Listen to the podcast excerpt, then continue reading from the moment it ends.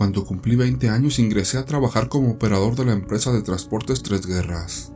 Estoy seguro de que la mayoría de las personas que me están escuchando la conocen, o al menos han escuchado hablar de ella en alguna ocasión. Mi padre ya se había retirado del oficio, y yo decidí seguir sus pasos trabajando para esta compañía. Ahora tengo 24 años, y en estos cuatro años que he viajado solo por las carreteras del país, me han sucedido cosas dignas de contar y compartir. Buenas anécdotas y otras no tan buenas, y algunas en las que he experimentado terribles sustos. Quiero compartirles lo que me sucedió exactamente el 27 de mayo del 2022.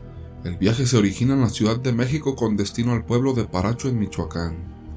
Llegué y me reporté en la base para obtener todos los documentos necesarios para la carga, así como información sobre la ruta y el destinatario.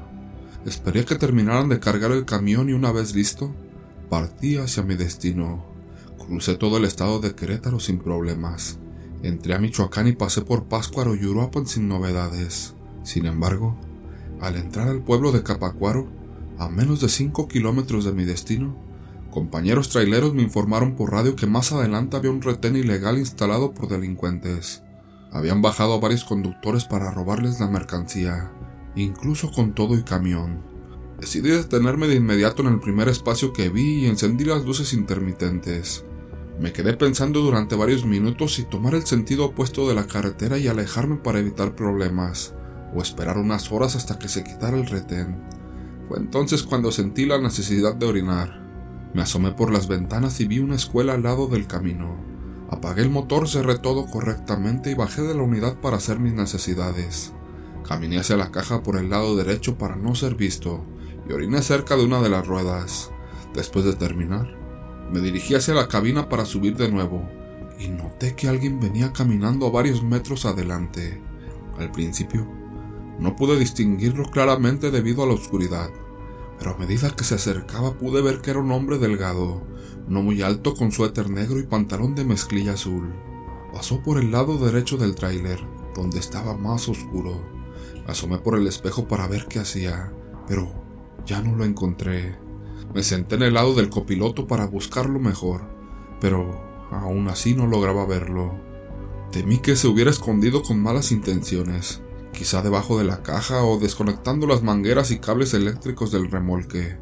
Tomé un palo y estaba a punto de bajar cuando lo vi parado exactamente enfrente del tráiler. Me asusté mucho. No me lo esperaba y sentí una punzada en el pecho. Las luces principales del tráiler estaban apagadas pero podía verlo claramente con el parpadeo de las luces intermitentes.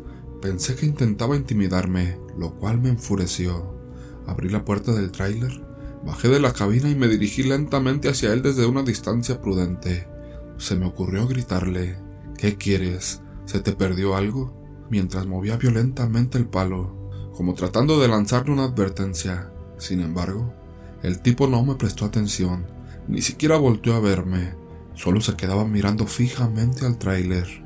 Di dos pasos hacia adelante, dejándole saber que estaba dispuesto a defenderme, pero hizo algo que me hizo titubear. Se sonrió de oreja a oreja, y esa no era una sonrisa normal.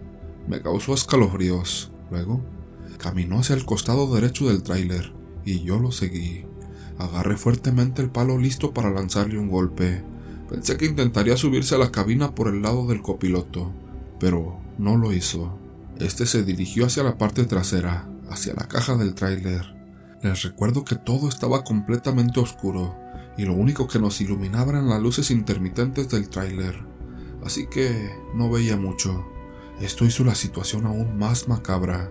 El hombre caminó hacia atrás y yo lo seguí creyendo que podría intentar abrir la caja o hacer algo a las ruedas. Estaba a unos 7 metros detrás de él cuando hizo algo totalmente inesperado.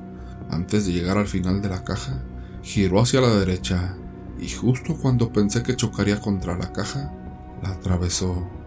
Sé que pueden pensar que estoy loco, pero les juro que eso fue lo que pasó. Fue horrible darme cuenta de que ese tipo no estaba vivo, no era de carne y hueso. No sabía si era un maldito fantasma o algo peor, pero verlo atravesar la caja y desaparecer me llenó de terror. Corrí muerto de miedo de regreso hacia la cabina para subirme. Justo cuando estaba frente a mi tráiler, lo vi de nuevo. Ese mismo hombre estaba sentado arriba del lado del copiloto, y me estaba sonriendo. A pesar de que las luces internas de la cabina estaban apagadas, podía ver sus ojos y su horrible sonrisa brillando entre la oscuridad. Sentí un miedo muy intenso, mucho más fuerte que cuando años atrás vi a aquella mujer de blanco junto a mi padre, siguiéndonos detrás del tráiler. Al menos, aquella vez estaba acompañado por mi padre, y ahora estaba completamente solo. No sabía qué hacer. No podía quedarme abajo, pero también tenía mucho miedo de subir. Temía enfrentarme a algo que no sabía cómo vencer. Por un momento, me le quedé mirando y él se burló claramente con su grotesca sonrisa. De alguna manera quería demostrarle esa cosa que no me dejaría intimidar. No sé de dónde saqué el valor, pero lo tomé y me subí corriendo a la cabina del lado del chofer. Al abordar la unidad, ya no había nadie allá arriba. Encendí la linterna de mi celular y revisé bien todo, pero reitero, no había nadie. El valor y el coraje que había tomado para subirme al tráiler se esfumaron en un segundo. Sentí un terrible escalofrío y mucho miedo. Sin pensarlo dos veces, pisé el acelerador a fondo. La verdad no me importaba si aún estaba el retén. Si por algo querían detenerme, por ningún motivo iba a hacerlo. Mi intención era pasar por ahí a toda prisa. Cuando pasé por ese tramo, gracias a Dios estaba vacío. Ya no había nadie. Avancé y de pronto me di cuenta que iba a máxima velocidad. Las manos y los pies me temblaban. Por un momento reaccioné y me di cuenta de lo peligroso que era lo que estaba haciendo. Era muy de madrugada, pero no quería seguir arriesgándome.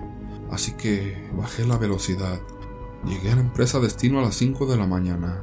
En cuanto me acomodé en el andén, comenzaron a descargarme. Mientras tanto aproveché para relajarme y tratar de descansar unas cuantas horas. De regreso no quise volver a pasar por ahí.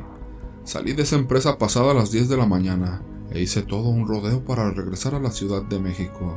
La verdad, no me importaba si me llamaban la atención. No quería volver a pasar por ahí a como diera lugar.